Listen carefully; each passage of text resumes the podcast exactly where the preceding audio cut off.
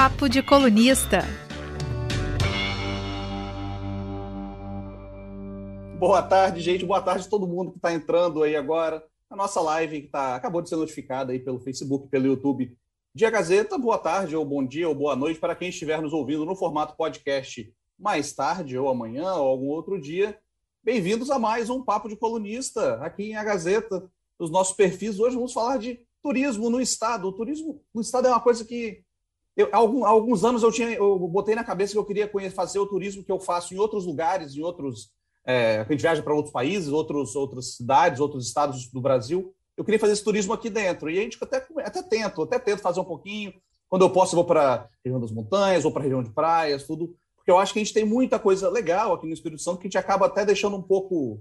Eu não digo nem que a gente deixa de lado, porque até tem bastante gente, mas é, acaba subvalorizando um pouco. E agora, com a gente está nessa retomada, né, com a vacinação da, da Covid-19 a todo vapor, a gente está nessa retomada do turismo, é, os lugares estão voltando a encher bastante, a receber. Então, por isso, a gente convidou a secretária de turismo do, do governo do Espírito Santo, Lenise Loureiro, que aceitou o nosso convite. Muito obrigado, secretária, por aceitar o nosso convite.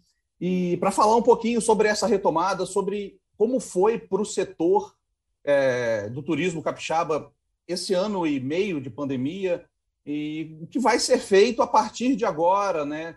Tipo, as pessoas estamos em está todo mundo em segurança, o que está sendo tomado, as medidas estão sendo tomadas para é, garantir a qualidade do nosso turismo a partir desse momento. Denise já foi secretária de Educação em Vitória, já foi secretária de Meio Ambiente da Serra, já foi secretária de Esportes do Estado, já foi a gestão estratégica em Vitória, ela foi secretária de muita coisa, gente. É uma especialista em gestão mesmo, a gente estava falando aqui fora. Ela acho que ela gosta muito disso, pela cara que ela está fazendo aqui. Para falar sobre isso, no momento estamos desfalcados de Letícia Gonçalves, que pode aparecer em qualquer instante, mas eu sou Rafael Braz, está comigo Leonel Ximenes.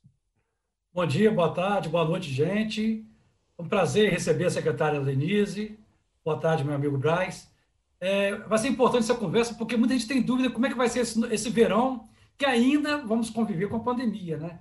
E a secretária vai, também participa dessa, da gestão da, do, da Covid no Espírito Santo, então ela pode revelar coisas importantes para a gente, inclusive sobre o carnaval, como é que vai, vai ter carnaval, não vai ter carnaval, o verão vai ser liberado, vamos ter máscara ou não. Então fiquem atentos que nós vamos conversar sobre esses assuntos muito importantes, que o verão, gente, está chegando, né? Época de férias também. Um abraço a todos. Muito obrigado. E, obviamente, também a secretária Denise Loureiro. Denise, muito obrigado por aceitar nosso convite para bater um papo aqui com a gente. Um papo, como o Leonel explicou aqui, né? Obrigada a vocês, Braz e Leonel, pelo convite para estar aqui. Um bom dia, boa tarde, boa noite a todos né, que nos ouvem ou ouvirão. É com muita alegria que a gente pode falar sobre turismo no estado do Espírito Santo, em especial depois desse momento né, que vivemos tão ruins aí de de isolamento, né, de, de receio de encontrar outras pessoas. Então, a gente está nessa oportunidade, que é o turismo que está sendo demonstrado agora, aquele turismo de deslocamento entre distâncias menores, busca por espaços abertos.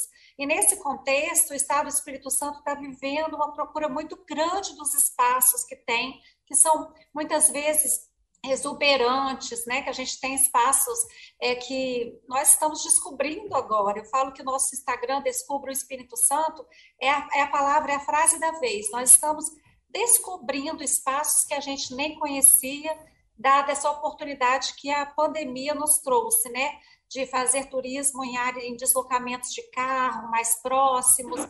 Então, é sentido mesmo uma oportunidade para o turismo do Espírito Santo e ele tem crescido muito em procura. Acreditamos que o verão de 2022 seja um verão é, parecido com o verão de 2019, com muita busca né, pelo destino capixaba, até porque nós temos hoje passagens aéreas para Vitória bem preços muito mais vantajosos, muito mais atrativos do que outras cidades consideradas destinos mais consagrados. E temos, de fato, um Estado organizado, né? A gestão da pandemia foi muito destacada nacionalmente. O governo Renato Casagrande teve condição de atender a quem procurou a rede de saúde. Então, a gente está com uma condição de organização que faz o, a segurança de quem busca o destino capixaba. Então, é de muita expectativa pelos empresários o verão de 2022. E agora a gente vive, Leonel, um momento aí de necessidade de todo mundo completar aquele marco necessário da vacinação para que a gente esteja em risco muito baixo, né? Nós vivemos um momento que a cidade já tem um risco baixo, que dá uma condição de convivência, de festa, que isso tudo gera turismo, né? Os eventos, eles trazem turistas, eles, eles movimentam as cidades. Mas o mês de outubro é, e até 8 de novembro, a gente espera alcançar bons índices de vacinação. E para chegarmos a uma condição de risco muito baixo, nós temos que ter a D3, que é a terceira dose da vacinação dos idosos, um pouco mais acelerada. Então, já é um apelo que eu faço no início deste programa, é que a população de idosos ela consiga, de fato, chegar a patamares de 90% de vacinação, para que a gente tenha uma vontade aí, é, alcançado um desejo aí é, vitorioso de retomar a vida ao normal. Então, ainda temos esse desafio na sociedade capixaba para classificarmos as cidades, as regiões do estado do Espírito Santo em risco muito baixo. Aí nós teremos é, condição de é, a capacidade plena dos espaços para eventos, né? É isso que a gente quer é, em breve. Mas esse pacto social pela vacinação dos idosos, que hoje tem se demonstrado esse desafio, é o que deve ser a tarefa de todos nós. É, a nossa primeira pergunta tem até a ver com isso, secretário. É, meus pais estão as duas doses, as terceiras doses em dia, foram né, já, já estão com reforço também, dá um, dá um alívio danado, então procurem a terceira dose, gente, o reforço, né?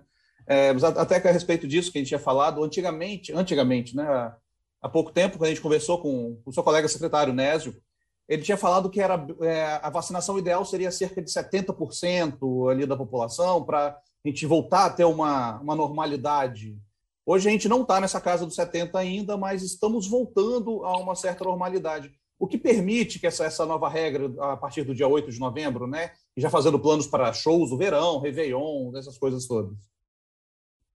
De fato, a gente já tem a condição de realização de shows. Por exemplo, eu passei agora há pouco, né, pela aquela faixa bonita da, da festa da polenta, então, hoje, ou melhor, a partir de 8 de novembro, as capacidades dos espaços em áreas abertas, elas podem ser ocupadas em 50%. Então, já dá uma grande condição de festa em ar livre, né? Então, isso, nós já vamos ter evento acontecendo. Mas, para ter capacidade plena, eu vou ler aqui para vocês. Para as regiões serem classificadas como risco muito baixo, elas têm que atingir 80% da população adulta com D1 ED2 ou a dose única, 90% de população de 12 a 17 anos com a D1 e 90% dos idosos com a D3. Então, esse é o desafio que o secretário Nésio pediu que nós trouxéssemos aqui para que protegêssemos a, a população né, idosa do território capixaba, para que aí, de fato, tenhamos um verão de turistas, é, enfim, de toda uma segurança de quem frequenta e faz convivência social no estado do Espírito Santo. Esse é o momento aí de capricharmos na busca aí, a busca ativa de, de idosos que não tomaram ainda a terceira dose. Mas já temos eventos. O importante é que ainda, é, por exemplo, formaturas, Leonel, já vão acontecer, né? A partir de 8 de novembro, em maior número de pessoas, que antes estávamos com 600 pessoas de limite, agora serão 1.200 em áreas fechadas, até que as regiões capixabas atinjam, então, é, a classificação de risco muito baixo. Por hora, já no risco baixo, os eventos já estão acontecendo a partir de 8 de novembro em, em condições ainda mais favoráveis. É como se fosse uma travessia para a capacidade plena dos espaços. É, o uso de máscaras, aí podem perguntar, né? é desejável, ainda é orientação da Organização Mundial de Saúde, em especial nas áreas fechadas, né? É, a gente sabe que em praias, né, isso não é necessário, nós estamos em áreas abertas, não, não, é, não é mais esse momento de, de tanta preocupação, mas toda vez que a gente circular entre ambientes fechados ou uma convivência né, próxima das pessoas que a gente não tiver com, com, com alimentação, né, com ingestão de bebidas, deve ser usada máscara. Então, esse é o momento que nós estamos, de apelo aí para os nossos idosos serem vacinados e a gente ter o carnaval, né? Eu também estou doida para o carnaval. Eu gosto, torço para que é, rapidinho a gente se organize, porque o tempo é curto, né? Já, mas vai ter carnaval sim. É, um abraço até para o Nésio Fernandes. O nosso único entrevistado duas vezes aqui no Papo de Colunista foi o, o secretário de Saúde, né, pelo momento que vivemos também. É, secretário, a gente consegue é, quantificar uma, uma perda que esse, o setor de turismo teve nesse ano e meio de pandemia? Bom, posso dizer que a perda foi muito grande para alguns atores, especialmente que trabalhavam com eventos, né? principalmente esses que faziam pista de dança. Até agora, né, recentemente, nós não estávamos autorizando esses espaços por conta da proximidade, por conta do cantar, ou tomar uma bebida, eram espaços muito hostis né, e perigosos. Então, é, esses foram os mais prejudicados, vamos falar assim, né? É, é, setor de formaturas. Mas, por exemplo, hotéis que têm rede aberta, né, serviços de é, ecoturismo, trabalho um pouco mais ligado a turismo de aventura, esses setores cresceram muito. A pandemia despertou aquela vontade de ter contato com a natureza, de estar mais próximo é, da família em áreas abertas. Os parques estaduais, nós fizemos uma pesquisa recente, foram muito visitados. Então, do setor da economia, eu posso dizer que esse, esse segmento de eventos, especialmente de shows, foi o mais prejudicado. Né? Os de hotéis, a gente fala que sim, claro, pelo, pelo pouco é, rodízio de turistas né, nas cidades, mas de um modo geral não teve regras que foram restritivas à capacidade desses estabelecimentos nessa travessia, então foi protegido de alguma forma. Nós temos turismo de negócios, na verdade, atividades de negócios nesses espaços. E quem tem um Eco da Floresta da Vida, o Parque do China, um Flamboyant, esses espaços foram muito procurados, inclusive durante a semana, porque as pessoas começaram naquela atividade de trabalho remoto e buscaram esses espaços. Então, também teve uma condição é, de até de surpresa por parte desses empresários, né? E, de fato, um momento muito positivo que agora ainda está muito bom. Então, eu tenho visitado muitas áreas, né, de, é, da região de montanhas, capixabas, né, o Santa Leopoldina, Santa Teresa também, é, as regiões que têm propostas de turismo de aventura, cicloturismo, é, parques naturais, gastronomia já bem estruturada. Essa está bastante buscada e é um momento bastante promissor e todo mundo está entusiasmado. Eu vejo uma energia muito favorável para o verão. Denise, o Rio de Janeiro ontem, de uma forma primeira, votou uma lei liberando o uso de máscaras em ambientes abertos, né? Nas ruas, por exemplo uma medida que causou uma certa polêmica, teve gente que defendeu, outros não. Você acha que no Espírito Santo nós estamos é, na iminência de adotar uma medida parecida? Você acha que até antes das festas de final de ano, verão, nós poderemos também é, estar livre de usar máscara, poder usar máscara em ambientes abertos, nas ruas, por exemplo? O que você acha? Exata, exatamente. Hoje, antes de dar essa entrevista, embora eu faça parte da sala de situação sextas-feiras, toda vez, né, fazendo a, a, análise da semana, os números, eu liguei para o secretário Nésio quando ele disse sim, nós estamos próximos né, disso, mas ainda é recomendável o uso em áreas fechadas. Né? Se você vai a um comércio, entra numa padaria, vai numa atividade de trabalho, né? Mas você vai caminhar com seu cachorrinho, sai, volta é, esse é um processo já de, é, é, de conquista, né, à luz dessa vacinação que a gente está alcançando, patamares que a gente considera para o risco muito baixo. Então, sim, nós estamos caminhando para a retirada da máscara, mas ainda é recomendável o uso em espaços fechados. Até mesmo nos eventos, né, que são espaços onde você encontra muitas pessoas, é importante que não estando consumindo, né, comendo ou bebendo, que você esteja de máscaras. É o cuidado que ainda se faz necessário, uma cautela nessa reta final, porque o vírus ainda está entre nós, mais fragilizado no sentido né, desse, dessa proteção da vacina, mas caminhamos para isso sim, né, Nel? Acreditamos que o carnaval seja sem máscaras, né? Claro, porque sendo em áreas abertas, né? Queremos que todos já tenham essa cobertura de vacina. É isso. É, é engraçado, eu moro numa, numa rua aqui que é bem, bem, passa bastante gente e eu sinto um pouco isso mesmo. As pessoas já estão uma segurança maior. Eu fico, eu tenho mania de ficar na varanda para sair um pouco de casa aqui, né, do escritório e vendo as pessoas passarem. E a gente tem a impressão realmente de que as pessoas já meio que já adotaram, ah, vou dar uma volta com o meu cachorro na rua. Então eles já, mas eles carregam a máscara junto. Se precisar entrar numa farmácia, numa padaria, eles já já, já passam por isso, né? Mas, é, secretária, a gente tem uma é, a gente está falando do, do, do, da perda tal que, que teve no setor. Existe planos do, do Estado para uma, uma retomada, um incentivo? É, o que está sendo feito para dar uma, uma bombada novamente nesse setor?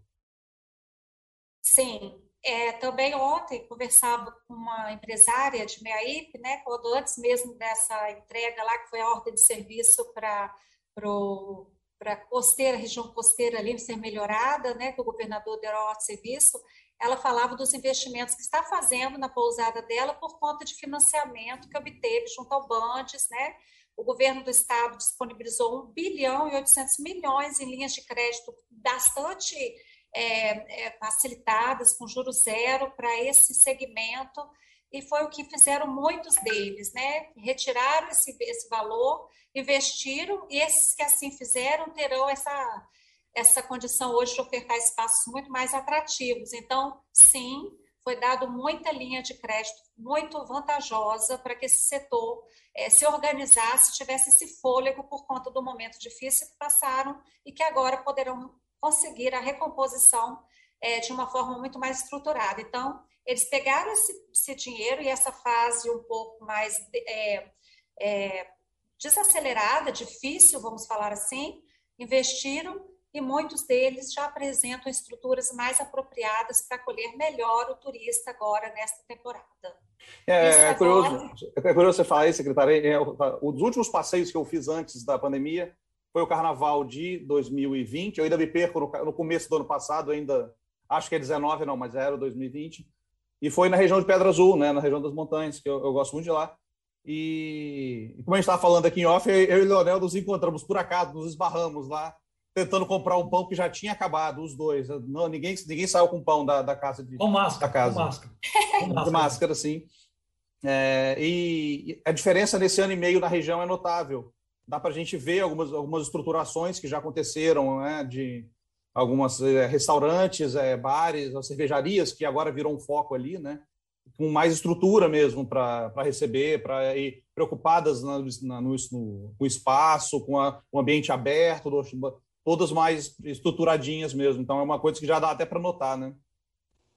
Sim. Falando em cervejarias, né, nós temos esse, esse segmento muito crescente no estado e até por conta disso nós vamos lançar um espaço para que seja na Casa do Turista, Casa do Turismo Capixaba, que é o Saldanha da Gama, nós tenhamos uma, uma cervejaria que possa vender todas as, as cervejas, ou enfim, falar da cerveja artesanal do Estado do Espírito Santo.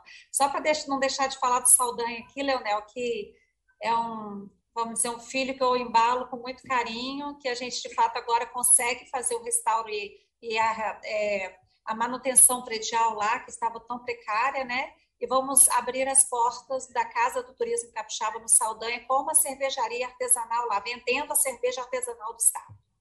Isso também vai ser um impulso muito grande para o turismo. A gente vai ter um, um espaço para identificar roteiros de cafés especiais, a gente vai ter toda uma condição de, de ponto de encontro lá para falar do turismo no Estado e num palácio chamado Saldanha da Gama. Eu gosto disso. Entendi.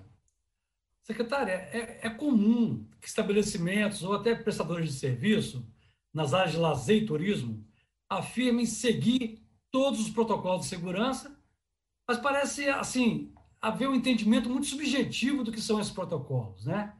Porque ou eles não são seguidos deliberadamente, ou não são compreendidos, ou seja, por boa ou por má fé. Alguma ação educativa da Setur para deixar claro para essas pessoas, para esses empreendedores, prestador de serviço, o que pode e o que não pode ser feito nessa época de pandemia? Tem sim. A gente trabalha com selo turismo responsável, né, para toda a cadeia de empreendimentos característicos do turismo. Então, essas orientações, elas passam muito pela questão da capacidade dos espaços. Quando a gente tinha uma condição de risco moderado e alto, principalmente, tá, Leonel? Porque hoje essa, esses protocolos eles estão mais simplificados e de muita fácil, muito fácil compreensão, que é a questão do uso de máscaras em espaço fechado, é, espaços fechados, higiene das mãos, é, distanciamento, né, não falar, essas coisas que, que cada um de nós é responsável e o empreendedor tem que colocar álcool em gel à disposição, né, para que essas pessoas circulem. Então, os protocolos hoje, eles estão muito mais simplificados. Mas antes, né, cada um tinha uma regra específica, era, era, era bem é, assinado um documento para cada empreendimento do turismo, com suas características, fosse meios de hospedagem, fosse restaurantes, né?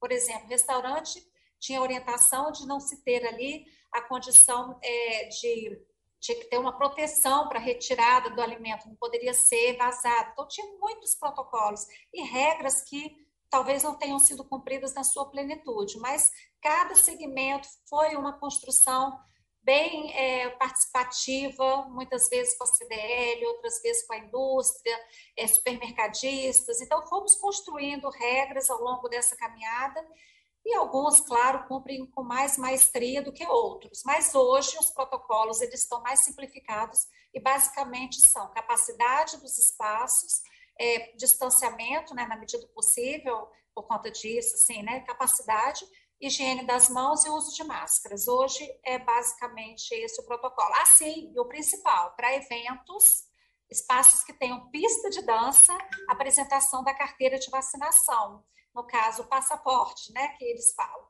mas que é ali a confirmação do Conecta SUS ou do Vacina e Confia, ou mesmo cartão de vacinação da unidade de saúde, de que ele foi vacinado, que ele está em dia. Né? Um jovem, por exemplo, não precisa ter a D2, ele tem que estar em dia com a primeira dose, minimamente. Então, é isso. Hoje, o protocolo que a gente tem que cobrar desses espaços é: está cobrando a vacinação para um evento? Né? Esse, esse é o protocolo mais, mais certo hoje. Está tá em um espaço fechado, no evento corporativo, está todo mundo de máscara? É isso. Ah, é um evento social, as pessoas estão consumindo. Vamos optar por cada um de nós, na medida do possível, se proteger, porque nós estamos numa travessia, espaços fechados, ainda temos o cuidado, devemos ter o cuidado do uso de máscaras, isso é fato. Mas, é, Protocolos, a, a, a, a questão do protocolo. lembranças ainda, muitas. É, a questão do, do, do passaporte, né, que costumou-se a falar agora, é, é, pode ser necessário para entrar em ambientes é, com parques estaduais, uma, algo do tipo também, ou por enquanto é, deve ficar restrito a ambientes mais fechados mesmo? É, especialmente espaços onde as pessoas, mais eu, eu, eu costumo conversar muito com o setor de eventos, né? Eu falo que esse setor de eventos é o lugar que as pessoas ficam mais descontraídas, mais desprotegidas, porque bebem, cantam, né? Nesse cantar também, nessa proximidade com o outro. Então, os riscos aumentam. Então, nesses espaços, até mesmo em restaurantes que tenham pistas de dança, sim, estão sendo cobrados protocolo, o, o passaporte. Mas áreas abertas, não. Só para esses espaços mesmos, Braz. Mas talvez no turismo, no, no, verão, por exemplo, vindo gente de fora, a gente não tem o controle de onde, né, pensando à frente até é, de pessoas de, de estados e outra situação é, vacinal, né? Tudo isso também. Mas, por enquanto, a medida é essa, a decisão é essa mesmo, né? Por exemplo, vamos imaginar agora em Guarapari, né, com um grande número de eventos que teremos no verão, nesses espaços onde haverá o maior encontro de pessoas de diversos pontos do país, sim, será cobrado acesso à confirmação da vacinação em dia, seja de onde ele for, né? Então, nesse sentido porque o turista de Minas Gerais ele pode chegar, ele vai circular em vários ambientes, mas o que nos preocupa de fato são espaços onde haverá o maior número de encontros, né? Onde as pessoas estão mais aglomeradas, onde elas estão desprotegidas, sem uso da máscara, por conta de um consumo de bebida, por conta de um cantar numa pista de dança. Então, aí, nesses espaços, é obrigatória a, a comprovação da vacina nesse, somente nesses espaços, Brás. Secretária, agora vamos sair um Agora pouco. tem uma coisa, esqueci de falar. Uma coisa hum. boa que o nosso estado está bastante estruturado para vacina, para testagem, né? Com os municípios de forma capilarizada. A testagem ela vai poder ser feita a qualquer tempo. Então, identificou algum sintoma que certamente no verão as pessoas têm rinite, tem, né, tem sempre aquela agitação de, um, de uma noite mal dormida, enfim, tem muitos casos de pessoas que têm sintomas e poderão testar para ver se estão com Covid de forma muito rápida. Então, esse é um cuidado da Secretaria de Estado de Saúde junto aos municípios estamos com isso bastante estruturado. Dando assim, eu tive, eu tive uma gripe, eu tive uma gripe forte esses dias, eu e a minha companheira, minha esposa, e a gente falou, vamos testar isso logo, né? Fomos ao aeroporto, que é perto aqui de casa, testamos num domingo, na segunda-feira pela manhã o resultado já estava com a gente, negativo, mas então é, é a facilidade realmente, né? Eu, eu, eu, sigo o secretário Nésio nas redes sociais, ele vive postando as, os pontos, quando tem pontos novos de testagem, isso é realmente muito importante e foi uma facilidade danada. Cheguei lá, eu marquei porque eu sou ansioso, então eu não aguento fazer as coisas sem marcar nada, então eu fui lá, marquei direitinho mas estava vazio. Cheguei lá, testei na hora, fui um pouquinho mais cedo porque tinha jogo do Flamengo, queria ver o jogo tal. Mas então é a facilidade danada, então as pessoas, né? a testagem é muito importante também nesse momento, principalmente com o verão chegando e novas ondas de turismo é, finalmente voltando ao estado. Né? Exatamente. E a gente tem, tem bastante novidade aí. Agora, dia 18 de novembro, vai ter a abertura do Santuário de Anchieta, totalmente reformulado e será muito divulgado por nós também do Estado, né? Faremos muita divulgação da, da temporada de verão do, do Estado do Espírito Santo, de, de todo, toda a beleza que temos de região de praias, montanhas, cafés e tudo que temos. Então, queremos os turistas, queremos e estamos estruturados para recebê-los. Isso é importante dizer aqui, é um momento muito é, de grande expectativa do segmento, né, da rede hoteleira, dos comerciantes, dos fazedores de eventos. Então, nós estamos preparados para cuidar aí das pessoas. Pois é, secretária, esse é um bom gancho para a minha próxima pergunta, que é sobre o perfil do turista que vem ao Espírito Santo. Eu me lembro que há alguns anos, isso tem quase 20 anos, eu cheguei a São Paulo pela Gazeta para cobrir um evento chamado projetos que o governo do estado da época tinha, a Rota do Sol e da Muqueca. O objetivo desse projeto era qualificar mais o turismo espírito no sentido de trazer turistas mais endinheirados para o Espírito Santo. Né? Se, se, tinha um estudo naquela época que identificava que o perfil médio de gasto que o turista que vinha para o Espírito Santo era muito pequeno. Né? Era, chama de ticket médio, né? acho que o nome técnico é esse. E, e, e o objetivo é trazer turistas, por exemplo, de São Paulo, que é um do Brasil que mais tem um poder aquisitivo maior. Eu queria saber da senhora secretária, como é que está a situação de hoje em dia? Qual é o turista que vem para o Espírito Santo? Qual é o gasto médio dele? Está melhorando? Essa qualificação existe? Uma ação do governo concreta no sentido de atrair esse turista para gerar mais renda, emprego e tributos para a economia do Espírito Santo? Sim, eu até trouxe aqui, anotado, que eu imaginei que falássemos sobre isso, exatamente assim. É, são mineiros, né? Nós temos, ó, por exemplo, no, no, inverno, né? Traçando agora a última pesquisa que o Observatório de Turismo da Secretaria de Estado de Turismo fez, a gente tem a seguinte informação: a maioria dos turistas que visitaram o Espírito Santo no inverno de 2021 são capixabas, seguidos pelos mineiros, 20%, cariocas 10%, paulistas 6%, baianos e gaúchos no restante. Nós temos 53% capixabas, né? Não sei se eu falei isso no início. Esse, esses turistas, eles têm um ticket médio, respondendo aí, de 120 reais, ele é muito baixo. Sabe, é, é, Leonel, de fato, a gente tem trabalhado muito em termos de trazer agências de viagens para fan tours, que a gente fala que é é, pessoas que, que vendem pacotes, né, que trazem turistas de estados como Rio Grande do Sul, São Paulo. Logo depois que a pandemia deu essa condição de trazê-los, nós já realizamos três tours trazendo essas pessoas. Estamos participando de feiras nacionais, vendendo esses destinos, né? Estivemos no primeiro momento no Rio Grande do Sul, na Ugarte, agora em Fortaleza, estaremos em Gramado, em feiras que fazem a promoção do destino. Então, estar em feiras é, é uma forma de a gente estar tá divulgando para agentes e operadoras como a CBC os nossos destinos capixabas. Mas então, assim, de fato, o gasto médio das pessoas é baixo, temos esse desafio de trazer turistas que possam trazer mais renda.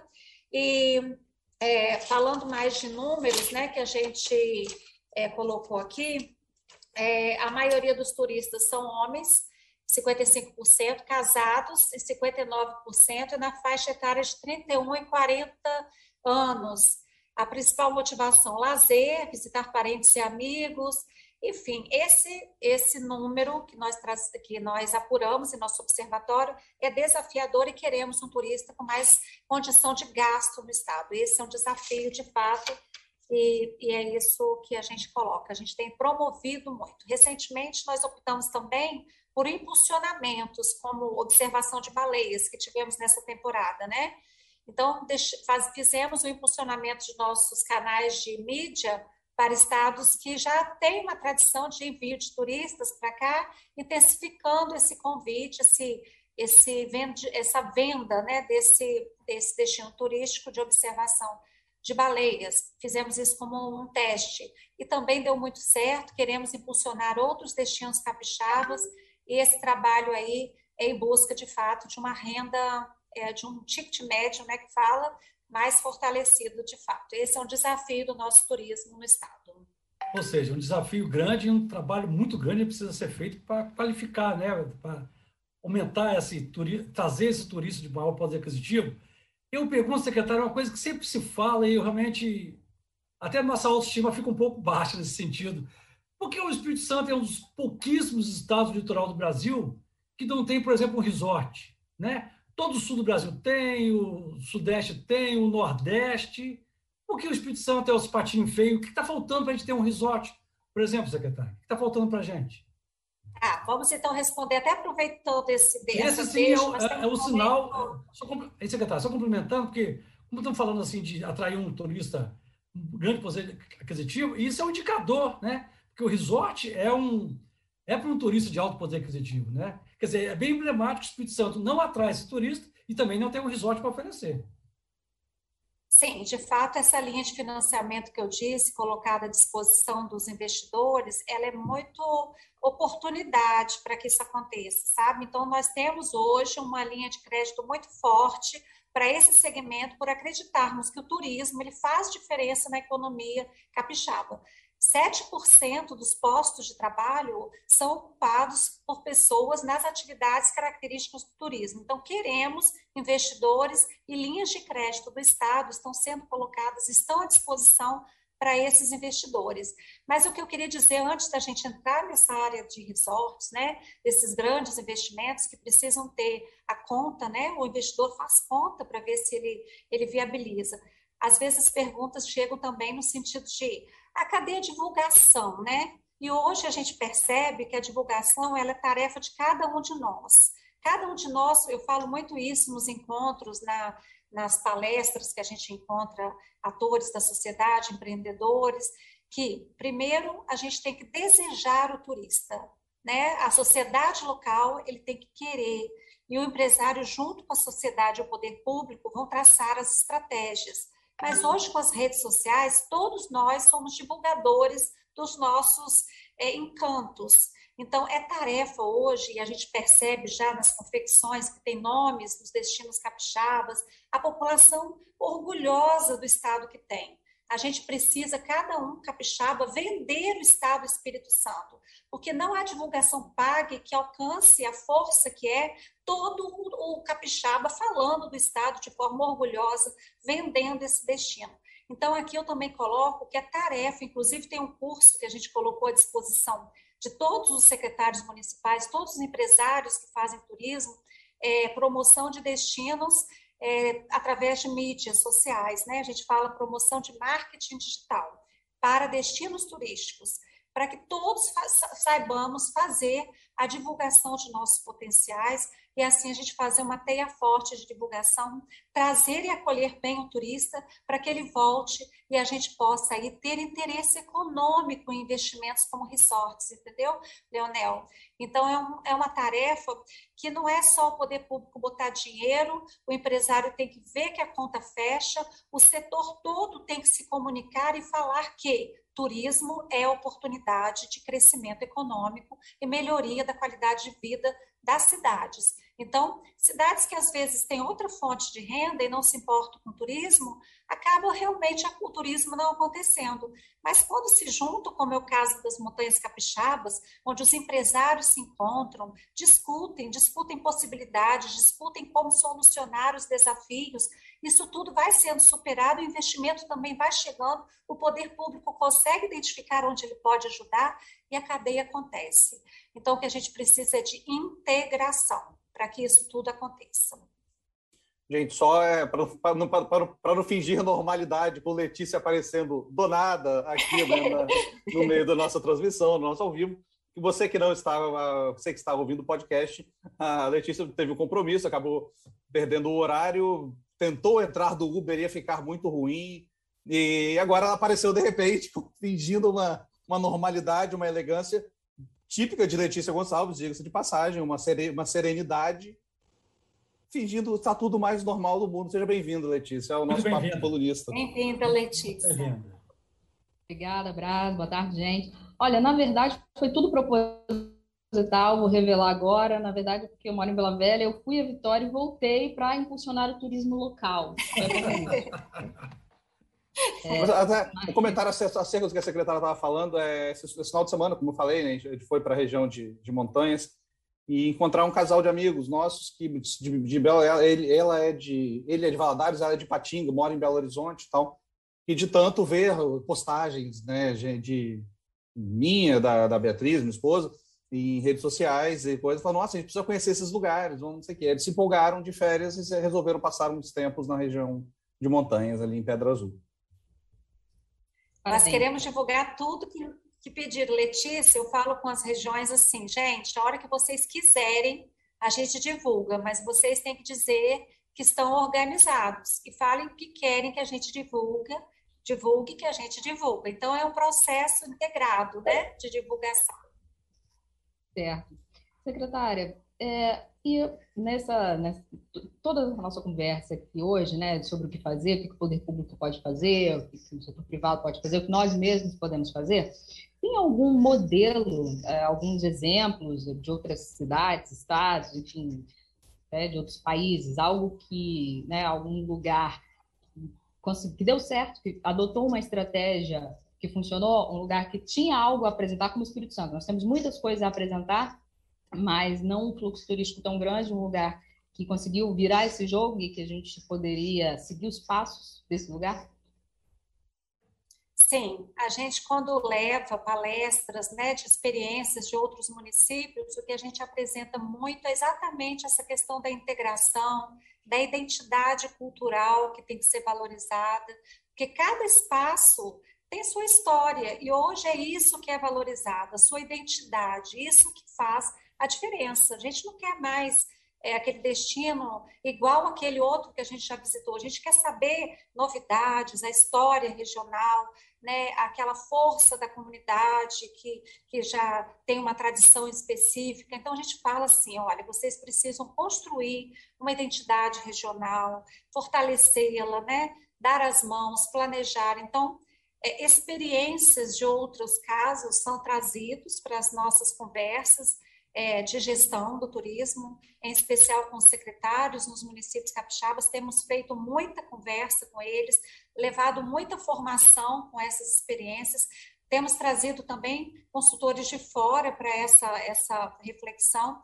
Então, é isso. Eu penso que é construir um diagnóstico, é, traçar aí o perfil né, da, do turista que né, que vai para aquele ambiente, ir ao encontro dele mostrando a cultura local, valorizando a identidade regional das pessoas. Então, é muito isso.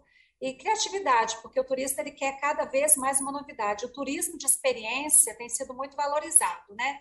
O que é turismo de experiência? Você conhecer o processo de produção de alguma, é, de alguma mercadoria, ou mesmo é, sentir né, emoções diferentes em, em participar de, de, é, de um plantio, de uma colheita, de um, de um sentimento realmente marcante. As pessoas querem novidades. Então, a gente tem construído consultorias também para fortalecer o turismo de experiência, que é o caso, por exemplo, do roteiro dos cafés especiais do estado, que a gente tem buscado experiências fora, né, de como isso acontece, fazendo adaptado aí o que é a região do estado do Espírito Santo, e pretendemos lançar em breve a região dos cafés especiais, está mais para o lado né, das montanhas e Caparaó. Então, vamos ao encontro do que há de, de, né, de sucesso aí para trazer para como destino nacional, inclusive, a rota dos cafés especiais no estado.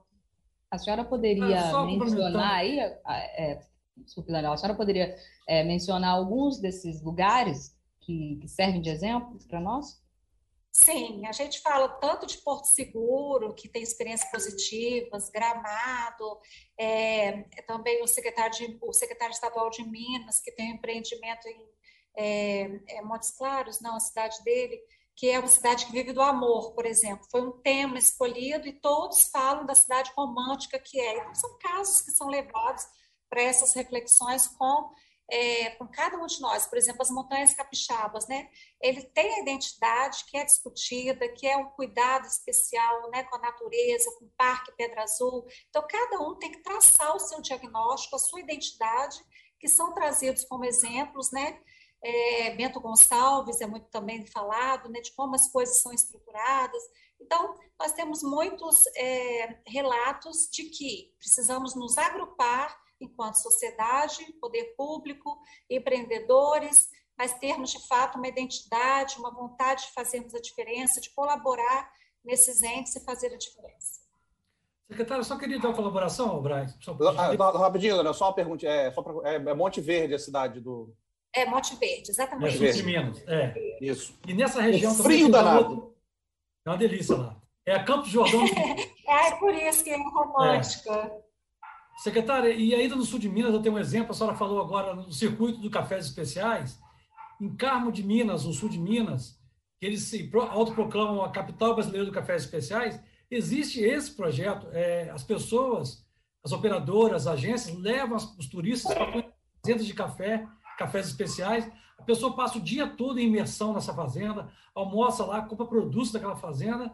É uma coisa relativamente simples, entendeu? Quer dizer, mostrar uma riqueza daquela região que as pessoas adoram. Você contrata um operador, uma agência, e vai visitar essas fazendas. Quer dizer, temos essa área aqui, as montanhas, no Caparaó, aqui em, em Domingo Martins, Marechal Floriano, Afonso Cláudio. Quer dizer, é perfeitamente possível uma parceria do, do governo, agências fomentadoras, né? o seu Sebrae e, e, e, os empreendedores podem se unir e criar, sabe, gerar emprego, renda, uma coisa fabulosa. Sim. É, é possível, já existe isso já.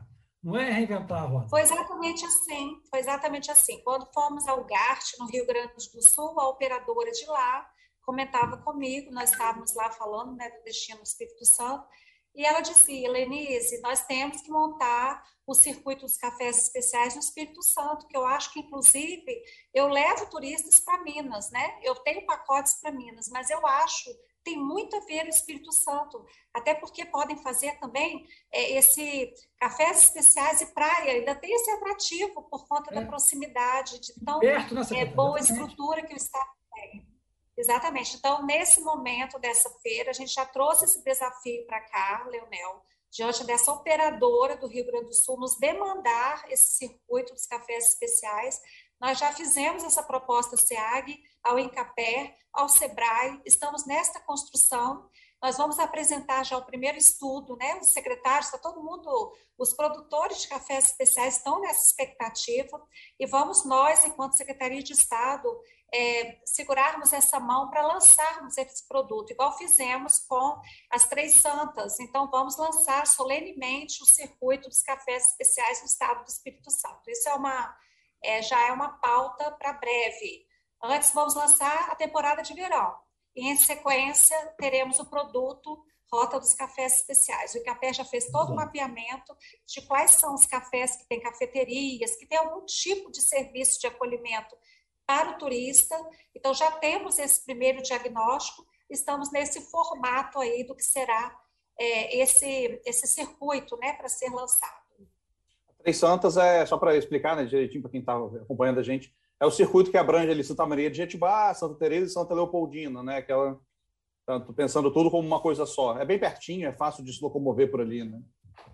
Isso, e isso surgiu por conta de uma organização territorial dos próprios municípios, no caso os empresários, né, que viram que Ir a Santa Teresa era maravilhoso, mas também queriam conhecer outras, outros atrativos de Santa Leopoldina e poderiam estender a estada, que é muito positivo para o turista, né? O pernoite, o fato de ter mais condições de destinos ali próximos. Então, o que se deseja é fortalecer sempre uma região turística, tanto que o Ministério do Turismo, ele não trabalha de forma isolada, né? Ele, ele favorece a organização em territórios. Então, é assim que deve ser feita, uma organização cada vez mais é, de, de conjunto de atores para que o destino seja mais diversificado. Secretária, agora outra questão, é claro que não é, alguns problemas não são exclusividade do Espírito Santo, mas enfim, são coisas que precisam ser contornadas se a gente quiser poder oferecer um turismo de qualidade, que é a questão de infraestrutura, às vezes a estrada não é boa, é, não pega celular direito, ou não tem fornecimento de internet de qualidade, né? Às vezes a pessoa quer ir para o interior relaxar, mas também quer dar uma olhadinha, quer ver Netflix, quer, quer saber o que está acontecendo no mundo e sem internet fica difícil. Até mesmo fornecimento de água. Agora, Paris passa muito por isso, porque vai uma enxurrada de turistas para lá e aí isso multiplica a, a população naquele dado momento e tem água suficiente para todo mundo. Então, assim, além de a gente chamar as pessoas para vir, a gente tem que, que ter condições estruturais de recebê-las. Não necessariamente só, a gente não está falando só de turismo, né? A gente precisa de água não só para o turismo, a gente precisa ter boas estradas não só para o turismo, ter boa qualidade de sinal de celular não só para o turismo, mas também para ele. E isso é pensado, isso é uma preocupação que a senhora leva para as outras secretarias, como o governo está tratando isso? Sim, com certeza. A infraestrutura é um pilar da atuação da Secretaria de Estado de Turismo. Eu falo que tanto a infraestrutura de estradas, né, que é fundamental, a sinalização também, por conta de justamente não termos em todos os pontos essa questão de, de, internet, então as pessoas estarem bem seguras nesses espaços, né? Então, sinalização turística é desafio, a gente tem trabalhado muito isso. Eu disse hoje em reunião que nós lançaremos até uma ata de registro de preços para que cada município capixaba possa aderir e a gente multiplicar a sinalização turística de, é, de, de realmente de destacar os nossos destinos turísticos. A questão da internet é um trabalho colocado como pauta necessário de, de ampliação, até porque, como a gente quer que todos divulguem, a cada momento que se chega num espaço destino, que essa que essa divulgação seja imediata, que as pessoas possam compartilhar os momentos que vivem. Então, a internet, além de ser segurança, ela também oportunidade de divulgação. Então, a segurança, por exemplo, na Operação Verão, quando a gente fala de infraestrutura, ela está muito bem madura já no estado do Espírito Santo, é muito elogiada a presença da, da Polícia Militar nos municípios litorâneos, na época de chegada desses turistas. Então, a gente tem trabalhado muito nesse sentido de fortalecimento da Operação Verão, é, nas praias capixabas. Então, a infraestrutura, Letícia, é uma atividade que a gente reflete com vários atores, porque o turismo ele conta sempre com a atuação de outros organismos, né? Que sejam até mesmo federais, que são estradas federais algumas vezes, estradas estaduais, com os nossos órgãos estaduais, até telecomunicações, né? enfim, nós temos um papel de integrar esses esforços para atingirmos o, é, vamos dizer, cumprirmos esses desafios colocados. Ainda temos muitos desafios, mas temos estradas hoje é, muito bem cuidadas também. Como eu falei aqui, a gente inaugurou recentemente a estrada que liga Conceição da Barra a Itaúnas, que faz agora a condição de você poder estar num lugar e em outro, valorizando ainda mais esse destino turístico, né? não só na vila de Itaúnas, mas na cidade de Conceição da Barra, aumentando os atrativos do turista para a região. Então, a infraestrutura é uma tarefa, um pilar da atividade da Secretaria de Estado de Turismo do nosso governo, Renato Casagrande. secretária, até quando muitos brasileiros, isso eu vejo desde pequeno, quando viajo, desde criança, vão continuar confundindo, por exemplo, vitória com vitória da conquista. Eu acho que muita gente já se falar. Agora, e achar que o Espírito Santo faz parte do Nordeste. Quer dizer, isso é recorrente, me chateia profundamente, desde pequeno, principalmente com vitória da conquista. Você é de onde? Sou de Vitória. É. Vitória da conquista? Não, meu filho, vitória no Espírito Santo. A senhora falou lá atrás, a questão da divulgação. Isso não mostra que nós, de alguma forma, até hoje, estamos falhando na divulgação do nosso principal produto, que é o nosso estado, onde a gente vive, onde a gente tem raízes, tem a nossa cultura, a nossa vida. A gente não está falhando, isso não estou falando só o governo do estado, a sociedade como um todo? Sim, sim. É, é como eu te falei, Leonel. Antes mesmo, eu queria até responder a Letícia em relação à água, né? Porque, de fato, quando é um desafio, por exemplo, em Guarapari, Muitas vezes, quando um apartamento que comporta cinco pessoas, ele acolhe o dobro, o triplo dessa capacidade e acaba utilizando demais a capacidade de distribuição de água da cidade. Então, esse é um desafio que a cidade enfrenta sempre. Ontem mesmo, naquela solenidade né, que eu disse aqui, lá em Meaípe, o prefeito Edson Magalhães, ele falava desse desafio. Então, é uma questão de a gente tratar é, dessa infraestrutura, mas também de como fazer esse turista chegar de uma forma aí é, mais equilibrada, né? Então, esses são discussões. Quanto a essa divulgação, Leonel, hoje eu vejo Vitória sendo procurada até mesmo em temporadas como Carnaval, né? Então, o destino nacional que hoje temos no Estado do Espírito Santo, que a gente fala que é é, basicamente buscado pelas operadoras, né, que a gente chama Vitória, Guarapari, é, Vila Velha, é, Pedra Azul, né, e até Anchieta, que já tem esse, esse alcance, é, já conseguimos vê-las vê mais é, comentadas e mais consolidadas. Todos que vêm aqui se encantam com a organização dessas cidades. Eu tive recentemente, não vou falar a cidade, que pode falar que eu estou falando mal, mas em outro estado da federação, que é a, assim, a aquele destaque realmente quanto destino turístico, mas a cidade não chega aos pés da organização das calçadas capixabas, da, da limpeza das nossas cidades, né, da gestão que temos em nosso estado. Então, nós temos que divulgar, e é papel, aí eu falo, do poder público, mas também enormemente de cada cidadão capixaba de fazer esse trabalho de encantamento, de mostrar até um restaurante bom que você comeu, poste, elogie o empresário, sabe? Nós temos que ser realmente sócios do turista, do turismo, sócios do turismo, no sentido de querer a economia do turismo para o nosso estado, todo capixaba. E quando a população quiser realmente o turismo, ele vai acontecer. Então, precisamos que todos se envolvam. A questão de vitória da conquista na Bahia, é, me explicaram uma vez, eu não sei se isso faz fundamento, na verdade, que tem muito a ver com futebol, né? O Vitória da Conquista, o time Vitória da Bahia, é um time grande, é um time forte muito mais tradição nacional do que o nosso Vitória ou os outros times aqui do estado. Então se popularizou Vitória, o Vitória, o Vitória da Bahia, Vitória da Conquista, popularizou-se isso. Não sei se isso faz sentido algum, mas foi o que me explicaram uma vez. Né? E como essas coisas graça acabam. Não, né? Mesmo assim não tem graça, eu acho. não, fato, não tem. Né? É, eu, eu, queria ver meu Vitorinha, Vitória. Eu tô, torcedor de Vitória. Não tem cidade brasileira mais linda do que Vitória, né? Capital, vamos falar assim, né? Fala sério, é muito maravilhosa a nossa capital. Eu sou. É, eu sou nascido e criado aqui, secretário, então eu sou suspeito é, para falar, vivi aqui a vida toda, então é, para mim é. Eu gosto bastante. Sim. E agora tá gostei demais, gostei demais do post do Leonel falando da, da recuperação, né? Da, do retrofit lá do, do edifício Ada ah, e, sim, assim, interessante essa iniciativa. É uma cidade, né? uma cidade que está. É por aí, é por aí. É. Moderniza, mas sem perder as suas tradições, sua cultura, né? Sem destruir, né? mas construir algo novo sem perder a tradição. O, Braz, o secretário Braz tocou num assunto aí que acho que nos prejudica também muito, e outros lugares têm essa vantagem, que é o futebol, né? Que é inexplicável. O Espírito Santo, um estado é. com a econômica que é, com a força econômica que tem, a participação no PIB, e tem um futebol medíocre. E isso acaba nos prejudicando, porque o futebol também é um fator que atrai o turismo. É, é, quando você transmite um jogo, a TV Globo transmite um jogo de uma cidade, automaticamente essa cidade é projetada. Infelizmente, nosso futebol está muito ruim nos últimos 20 e poucos anos, 30 anos, e nós não temos essa, essa ajuda do futebol que poderia ser tão providencial para divulgar. Né? Essa desvantagem nós temos também. Aí o governo pode fazer muito, não, nesse caso.